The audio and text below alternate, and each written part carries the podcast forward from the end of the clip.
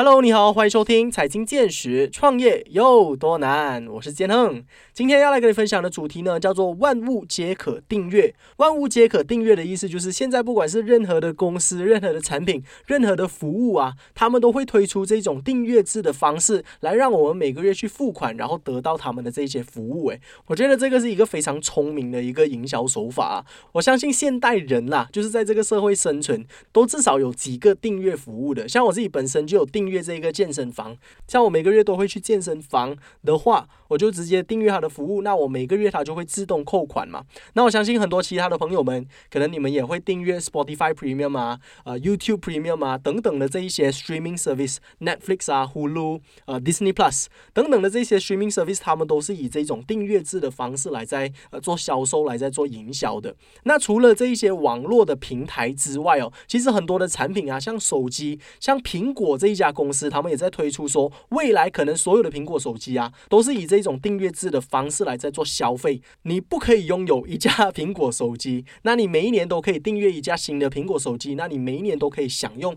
最新的这个苹果手机。当然，你也可以选择可能第二个 tier 啊，第三个 tier 这样子的一个 business plan 哦。从他们的那一个方面来说，他们就可以锁定这一些顾客群，同时又能够达到这个环保的效果。所以我认为这个其实算是可行的一个呃营销策略。的一个销售的手法，不知道大家有什么看法呢？今天我们邀请到的这位嘉宾非常的厉害哦，他们这一家公司呢也推出了这种订阅制的服务，来帮助这些中小型企业营销，呃，推出贩售你们的产品。那如果你也对这一类型的销售手法有兴趣的话，这一期就千万不要错过喽！我们马上有请我们今天的嘉宾，他就是 Cut Trend 的 CEO 莫子阳先生。Hello，你好，大家好。嗯，那我们今天就不要太过见外了，我就直接称呼你叫做子阳就好。那我们在开始我们的节目之前，先跟听众朋友们大概的讲解一下 Cut Trend 这一家公司是做什么的。那其实我们今天要配合这个主题哦，我们今天的主题叫做万物皆可订阅。那么 Cut Trend 呢，他们也在最近推出了这个订阅制的服务，是我觉得非常非常有趣的。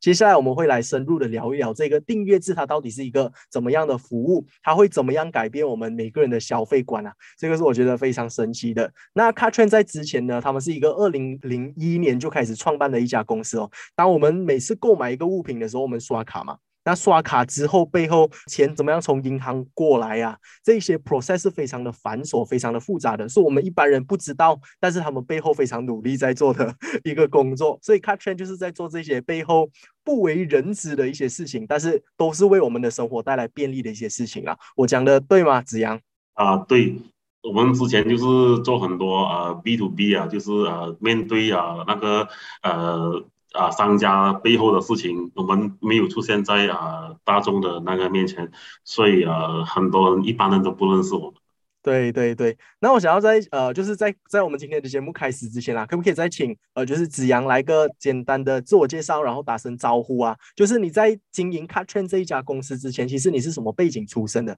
为什么你会想要创办 Cut Trend 这一家公司？啊，大家好，我是啊子阳啊，我是来自芙蓉啊，大概呃二十年前吧，我就开始了这个呃我的这个呃工作的生涯，我开始时候是一个编程啊，就是 programmer。然后虽然都是从事 IT，但是也有不同的行业，例如啊汽车行业啊，然后就是啊网络安全啊，然后也有做电子交易啊，然后啊后来我就在这间公司啊 c a t r a n 就开始了这个啊电子交易的这个生涯。嗯嗯嗯，I see I see。那其实呃，当时候你是为什么会选择 Cut Trend 这一家公司？那你又是怎么样的一个 process 让你变成现在是 Cut Trend 的 CEO？这个可以跟大家分享一下吗？啊，这个 Cut Trend 来说是其实历史相当悠久，它也是大概二十年的公司了。然后啊，在一直以来都在从事这个后台的这个呃业务。然后在加入了这间公司以后，我就发现这间公司非常好，然后它的技术好，然后呃整个环境是也非常好，然后呃就慢慢的我就成为了这间公司的高层，到到后来就呃入股，然后到最后现在啊成为了这个呃公司的 CEO。嗯嗯嗯嗯。那我想要再请问一下，就是你们说到最近有推出这个 subscription base 的这一个生意模式啊，这一个订阅经济，这个是我们今天要来聊的主题啦。那刚刚有也有提到说，就是 c a t c h e n 在推出这个订阅制之前，其实已经是一个历史非常悠久、非常稳定的一家公司，然后持续都有在做这些呃 payment gateway 啊卡的这些呃网络销售背后要做的这一些后后台幕后的工作的。那为什么你们会想到这个 idea 要推出这个订阅经济的这个服务呢？嗯，这个其实也是我们的公司的啊员工啊给的一个 idea。OK。OK，因为我们有定期的这公司内部的会议啊，公司下一步要怎么走啊，下一步要如何发展啊，这样子，因为我们不能够在我们的舒适区一直都在里边啊，我们就必须要踏出来，必须要拓展新的客源啊，新的业务这样子。然后这个订阅经济是一个其中一个呃，我们觉得可以啊发展的一个一个方向。啊，这样子，所以就是这样子来的这个。嗯嗯嗯，其实你知不知道，就是这个订阅经济它的历史是怎么样开始的？你大概的了解这个订阅经济的崛起吗？因为最近这个订阅经济真的是非常的生活化，我相信很多的听众朋友们哦。每个人都可能至少有两三个订阅制的东西，可能有一些人有 fitness 的 membership 啊，可能有一些人有订阅 Spotify 啊，有 Netflix account 啊等等，或者是 YouTube Premium 这些东西，它已经是非常的生活化，可能每一个人都有两三个订阅的 account。那未来还有很多这些订阅制的可能性都会发生，像我们也听到这个 iPhone 啊，苹果的这个消息，他们有说未来有可能以后我们的所有的手机啊都是以订阅制的方式，因为反正我们现在每两年或者是每三三年都会换一部新的手机嘛？那可能这些公司他们想着要环保，然后同时又不要浪费资源的同时，也能够让大家享受到每一年有 upgrade 新的手机的这种感觉，就让就推出这个订阅制。所以它是一个呃未来有可能会改变我们消费观的一个事情。我们能不能够大概了解一下整个订阅经济它是怎么样崛起起来的？呃，我觉得我们不同时代的。OK OK，哎，其实啊，这个订阅这个东西啊，其实自古以来就有了。哦，OK OK，啊，我跟你说，我第一次感受到订阅这件事情的时候，当时不叫订阅，当时是叫订，没有月，就叫订。你懂是？我五岁的时候我就觉得订这个东西非常好。哦，OK，因为我来自芙蓉嘛，一个比较小的一个一个市区，然后呃。有一个呃牛奶的订牛奶，就是每天早上会有一个一个呃印度大哥骑着那个摩托车来送牛奶啊，是玻璃瓶装的啊，就是那种牛奶，就是从真的牛那边挤出来的牛奶 啊。每一天早上就有定时候，他的摩托车就来，他按那个摩托车那个换冰冰样子，就有一个牛奶瓶就在那边，这个就是订订阅牛奶。从那时候开始，我就觉得订这东西非常好啊，不用烦。就是从那时候开始的，我五岁的，现在我年纪也相当大了。你看，然后呃，说到最近啊，我其实我们我全家五只手机都是订的，订的。哦，OK，嗯，啊，这个这个这个趋势是从什么时候开始啊？为什么我不知道的？啊，订手机这个订手机，你去看那个。我们马来西亚那个呃手机网络也没有几家，你去他们的网站你就知道哪一家是有订，应该每一家都有啊。哦，OK OK 啊，所以啊都是订的，然后呃两年啊的合约啊，然后那个哦，I see 啊，哦，OK OK 啊，他他只是没有收回也，因为收回也也也没有用了，也过时了。对，哦，但是但是这一个模式，我们可不可以把它分叫做分期付款？因为它是呃两年的这个 contract，也当做是你每个月把那个 payment 付付完嘛，所以订阅和分期付款这个东西它是有联系的嘛？其实啊，说到这个订阅哦，他们细分哦，他们有啊不同的名词，也可能牵涉到啊那个法律的条款啊、税收啊之类之类的。我这一个部分我不非常了解，可是啊呃订阅英文叫 subscription，对。然后你那个分期付款那个可能是叫 lease，嗯，然后还有另外一个现在很流行的 buy now pay later，对，啊，这这个都是呃借钱，然后你那个钱一次过呃付清给商家，然后有一个中介就啊算你利息，可或者可能这个利息也算在商家的那个利润上面，然后你就分期付款。而订阅的不一样，就是那个商家自己已经把这个那个什么成本。成本已经分摊到每一个月上面，就有这样子的一个一个差别。从这个运行模式来上来看，就一个这样子，通常对一个合约绑定啊，嗯，通常也有一个服务啊，呃，绑定在这个订阅上面，嗯，不是单纯的我买这样东西我分期付款。啊，不是这样子。然后现在趋势在汽车行业上也能够看到，开始有这样的趋势。我的看法是再往后多几年，可能这个订阅汽车就可能成型。现在你买车，你买车，他给你五年的那个 warranty，或者是五年的 free service。啊，service 现在不便宜啊，嗯，然后他给你这个服务就是 free 的 service 啊，然后可以啊呃，你分期付款的的同时，也能够享受到他给你的服务。如果他能够把这个汽车的这个分期付款跟他的那个啊售后服务，再加上其他的服务一起绑定，例如啊那个车险。然后还有其他的呃附加值的那个服务一起的话，那您的这台车就是就是订阅了，嗯，可是啊五年后这个车它收回了，对对对，重新卖 second hand。这其实其实我觉得这个也不是一个不好的方案呢，因为我认为说你车子五年之后它其实也是开始要慢慢旧了嘛，然后开始车子会有一些问题啊，你要做维修那些也是麻烦的。那可能你身为一个消费者，你在坐这个车的感受度上也是有差别，因为你坐了五年，可能这一家车你已经开闷了，那你想要开其他的车，如果要重新买过一辆新的的话，那个付出的代价真的是太大了。但是如果所有的车子都是能够做订阅制的话，你每五年换新车，诶，这个好像就不是一件呃要很大付出的一件事情，你就可以很顺其自然的换一辆新的车，你的体验又能够提升，对不对？我觉得是一个很好的事情啊。对，可是你不一样的那个车，一手车订阅这个价，二手车订阅比较低的价，嗯，然后我接下来比较旧款的车订阅又比较低的价啊，这都可以，可以呀，可以可行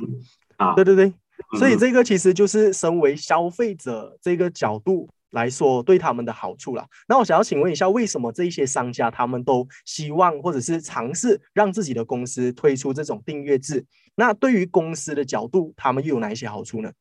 呃，对于公司的好处就是他们已经能够预见他们的那个每个月的收入。例如啊，我有一千个会员，每个会员每一个月给我一百块，那我就十万，我就保底一定有这个收入啊。那我就能够从事很多规划，我发展也能够呃，例如我的每一个月的会员增长值是多少个百分比，然后啊，我的。呃，那个他们退订是多少个百分比？为什么会退订？啊，然后很多的这个呃商业的决策都能够做，是一个非常啊非常非常好的一个一个稳定的收入啊。嗯嗯嗯，因为因为他们只需要服务好手头上的这个这个客户啊，就已经有一个基本的收入。然后另外一个呃就是呃另外几另外一个。市场能够继续开拓，然后他们那个他们的 sales marketing 的那个压力也没有那么大。嗯，啊，如果只是做一次一次性的这个这个生意的话，就是每一个月他们就是归零，每一个月要找新的 customer，这个压力是呃非常大啊。嗯嗯嗯，非常非常有道理啦，因为我们大家都听过八二法则嘛，对不对？呃，二十 percent 的客户会为你带来八十 percent 的这一个效益，会为你带来八十 percent 的销售。那可能如果你的公司以这个订阅制的角度、订阅制的方式来去经营你的公司的话，可能你这百分之二十的这些所有的成员呢，他就能够为你的公司带来很多很多的这个收益。所以我认为，从公司的角度，从消费者的角度，都是一个好的事情，都是一个双赢的局面呐。那我们今天的主题叫做“万物皆可订阅”嘛。刚刚我们从牛奶说到汽车，说到手机，好像所有的东西都能够订阅哦。是不是真的是所有的产品啊，所有的服务都能够成都能够以一个订阅的方式来推出的？啊，我不敢说所有了，我就说可能性很大，嗯哼，都说那个可能性很大，就是看那个业者经营这一个业者，他们能够怎么样有一个创新的办法，把那个原本不可能订阅的这个这个商品或者是服务变成可订可订阅。嗯，啊，例如啊，呃，现在比较。呃，不流行，可是我觉得可能发生的很快，就是家具的订阅。如果有业者他能够有一个方法，嗯呃，可持续性的提供啊家具的订阅，我觉得这个是一个好的事情。例如啊，好像我的家有啊墙上有两幅画。我买了，我就一直要看着它，我不能够每一个月换一个新的。我如果有一个商家能够提供你家里挂的话，我每个月可以给你一个换的一个方一个一次，那我就啊每个月有一个新的画在家里了。然后这个画我看厌了，可是别人来说是一个新的画，他就能够啊落地啊就能够把这个我的话拿去别人讲话这样子。嗯，啊这是一个可能性嘛。对不对？对，就需要有一个商家，他愿意做这个生意，也有找到客户，那这个东西就可行了。嗯嗯嗯。其实你讲到这个画的这个 rotation 这个东西啊，其实我也联想到图书馆。像我们去图书馆借书，它就是同样的书在那一边转，但是每个不同的人去读，又有不一样新的体验，然后他又不需要花很多钱再一直买新的书啊。所以这个。是不是这个东西其实好像从自古以来就已经有，但是它好像一直没有以一个很好的方式来去推出来，来让大家能够去习惯接受这个东西啊？对，因为有图书馆，你看，呃，你必须要住在图书馆附近，嗯，才能够啊去借书嘛，对不对？嗯，也可能我们所讨论的这种服务啊商品已经有了，可是它不在线上，它就在它的那个呃，它的那个社区里面。嗯，有限的人才知道啊，对吧？所以啊，可能我们我们后知后觉啊。对对对，所以这个东西它的规模是可以真的是做到全球性的。那这个东西大家就会意识到，哦，原来我们一直都有在做这订阅制这样子的东西。因为其实你刚刚有说到家具可以订阅，然后很多很多东西可以订阅。其实如果当我们的房子订阅已经变成很普遍了之后啊，很快就能够引进这个家居开始订阅的模式。因为其实如果我们想深一层啊，拥有权它到底是一个什么东西？像房子，我们有什么 leasehold 有 freehold，但是其实到了一定的时间之后，这个东西还是不属于你的嘛。我们人类存活在这个世界上还是有一定的这个期限的嘛。那什么东西叫做等于是你真的拥有嘞？这个好像是一个很模糊的一个界限哦。那你订阅跟你真的是买下来？它的区别又在哪里？所以这个真的是一个很很很令人深思的一个问题啊！我觉得这个东西拥有权跟使用权不能混为一谈。嗯哼，因为有些东西你真的是需要拥有，你才有那个满足感。嗯哼，到最后我们不管是呃拥有权、使用权，到最后还是需要那个满足，对吧？好像例如你看一个电影觉得好看，你你满足了，可是你必须要拥有这个电影，大家都知道。可是有一些玩具你必须拥有它，放在你的柜子里面，你看着它你就很满足，但是它是你的。嗯，这些就不能被订阅嘛，对不对？对。所以所以一些东西它必须是拥有，一些东西能订阅，这样子到最后就是呃取决于那个满足感在哪里。啊，例如现在在，我觉得在我们的市场，在马来西亚，你还不能订阅房子，还只是租房子。每个人都需要，都想购买自己的房子，对不对？这个还是一个观念的问题啊，必须购买了才满足啊。是 从那个经济角度来看啊，嗯，啊，嗯，你购买所付出的那个那个钱代价，代价跟你租屋子或者是订阅屋子。啊的代价，我觉得没差差不多，啊啊，租屋子跟订屋子也也有分别啊，嗯，租屋子就是现在我们的租屋子啊，订阅屋子就是你随时可以去住那些屋子，只要他没有人住，对，啊，那那那还是有分别，那还还没有看见啊，可是订阅办公室就已经有了，嗯嗯嗯。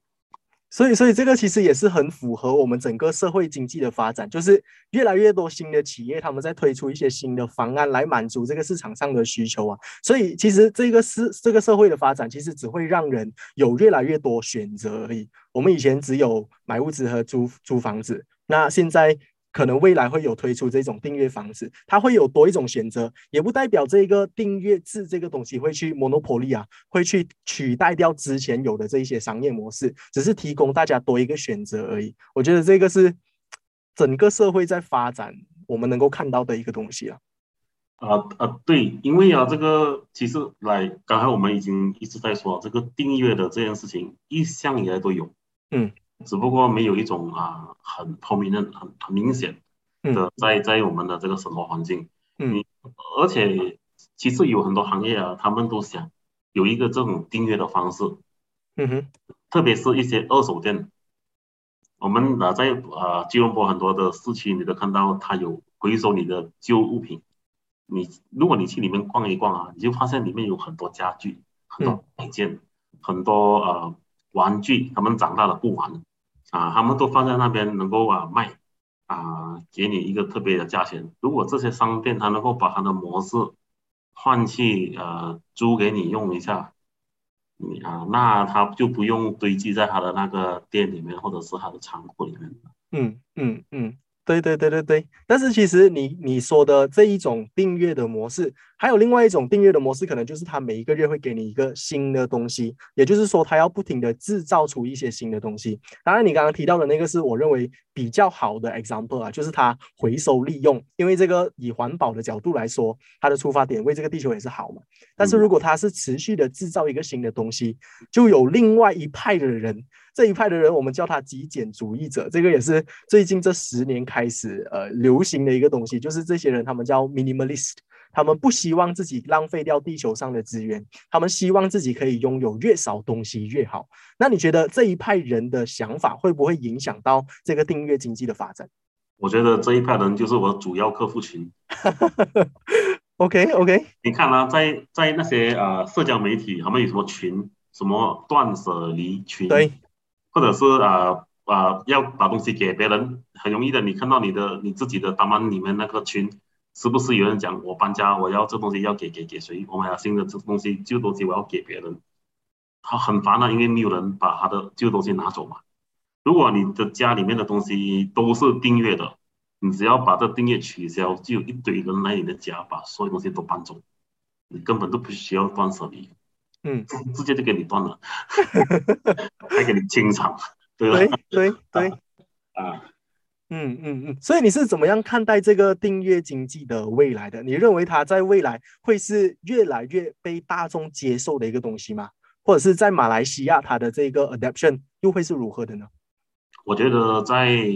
嗯未来啊，可见的未来，不是讲可见的未来，未来几年啊。嗯哼，呃，这个订阅的趋势会越来越越多，而且呃，会针对性不一样的客户群发展呃个别的那种啊订阅的需求，啊，可能针对呃宠物的呃饲养者，针对呃公司的，或者是针对呃新生母亲的，啊，或者是针对特定行业的各种个别需求的，都有一些。订阅的这个呃业务来呃来 给他们的需求，嗯哼，嗯，这样子，而至于会不会走入生活变成生活的主流啊，这个我不敢说。OK，嗯，可是我个人来说，我是希望真的是很多东西都能够订阅，一一一天三餐啊，嗯，我的那个啊啊，例如啊我的那个厕所用品啊。牙膏啊、牙刷啊、呃、洗地的东西啊，那能够定期来补充，不用去购买，对，这就非常好啊啊，或者是啊啊，例如啊咖啡啊、茶叶啊啊，然后早餐啊、面包啊、啊什么啊都能够订阅的话，就就非常好啊，好像好像非常懒，对不对？嗯 嗯，可是啊，就能够节省很多时间，其实真的，确实确实。那我这里再想要请问一下子阳的，就是你们 c 圈这一家公司啊，到底是怎么样提供订阅制的这个服务，来让这些中小型企业啊也能够有这一种商业模式的？呃，我们的打算就是啊，提供一个啊解决方案，提供一个呃平台或者是一个一个啊服务啊，来给这些想提供订阅服务的商家，他们的商这种这些商家，他们可能啊非常呃好在做他们的业务，他们已经有很好的 idea，很好的的那个啊门市啊，做客户服务啊，可是他们的公司。并没有啊，IT 的专才，并没有这个网络销售的这个团队，然后啊，我们就呃针对呃这些呃客户、这些商家，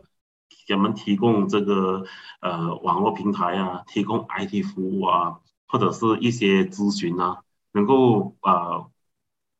把我们的团队变成他们的团队，嗯，啊这样子让他们发展一个。一个这个啊订阅的这个啊服务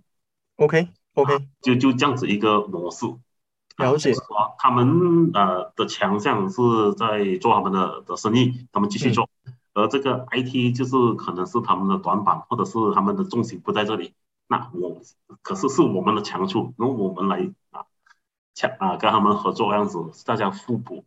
对啊，就是一个这样的模式。了解了解，所以你们还是比较专注在这个 IT 的部分，还是在于幕后的部分啦，就是在幕后 back support 支持这些中小型企业。如果你们想要推出这种订阅制的模式的话，都可以寻找 c a t r i n 这一家公司啦，对吗？可以这么说吗？可是换句话说啊，从另外一个角度来看啊，这些商家也在订阅着我的服务。对对，因为我的服务的面对是商家。啊，对不对啊？所以啊，我的我提供我的订阅服务给商家，所以他们能够提供他们的订阅服务给大众。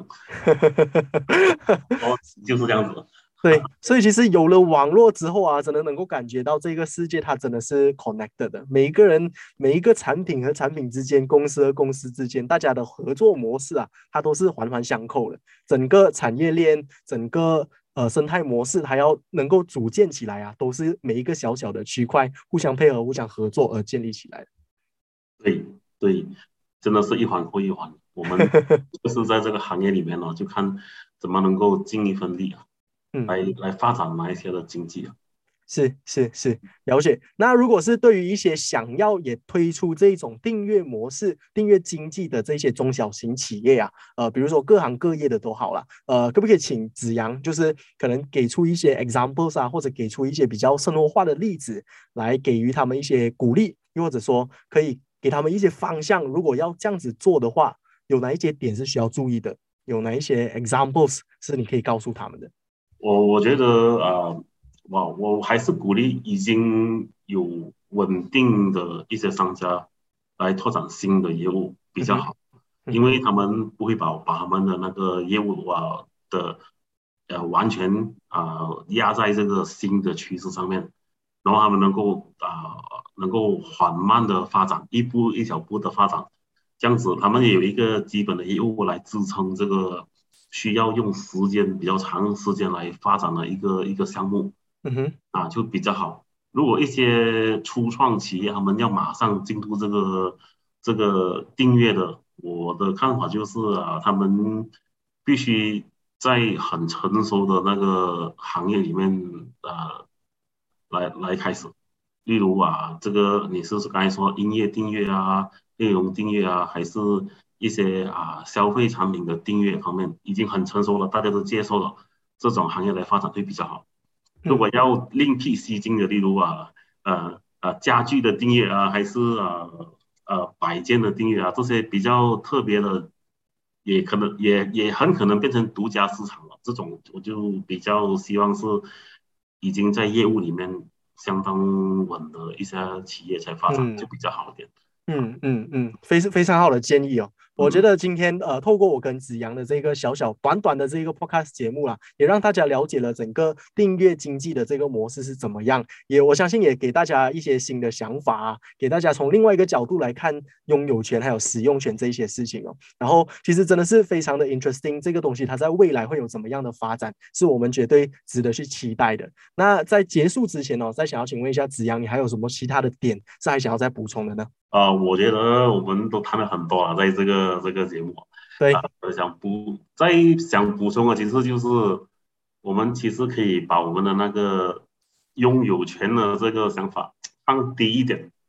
啊，可能这个订阅的这个呃就能够开展很多可能性。对啊，对，嗯，就这样子。嗯，因为其实像刚刚子阳有推出的几个想法，几个这些领域啦，像亲子的、像儿童玩具的、家具的这些东西，可能只是很多是暂时性啊。因为品味这种东西，taste 这种东西也是会随着时代慢慢去改变。然后我们人类也是会有不同的这些人生阶段嘛，会成长嘛。所以一个短时间内的东西，可能我们真的是不需要一生去拥有它，因为付出的这个代价真的是太大了。所以短暂的去使用它，诶，也可能是一条呃。蛮好的路，往这个经济的角度来去想的话，哎，也是一个不错的选择哦。那我们今天谈了这么多，希望听众朋友们也有所呃有所感悟啦，就是对于订阅经济也有了新的认知。那我们再次一个掌声来感谢我们今天的嘉宾，他就是 Cut Trend 的 CEO 莫子阳先生，Thank you。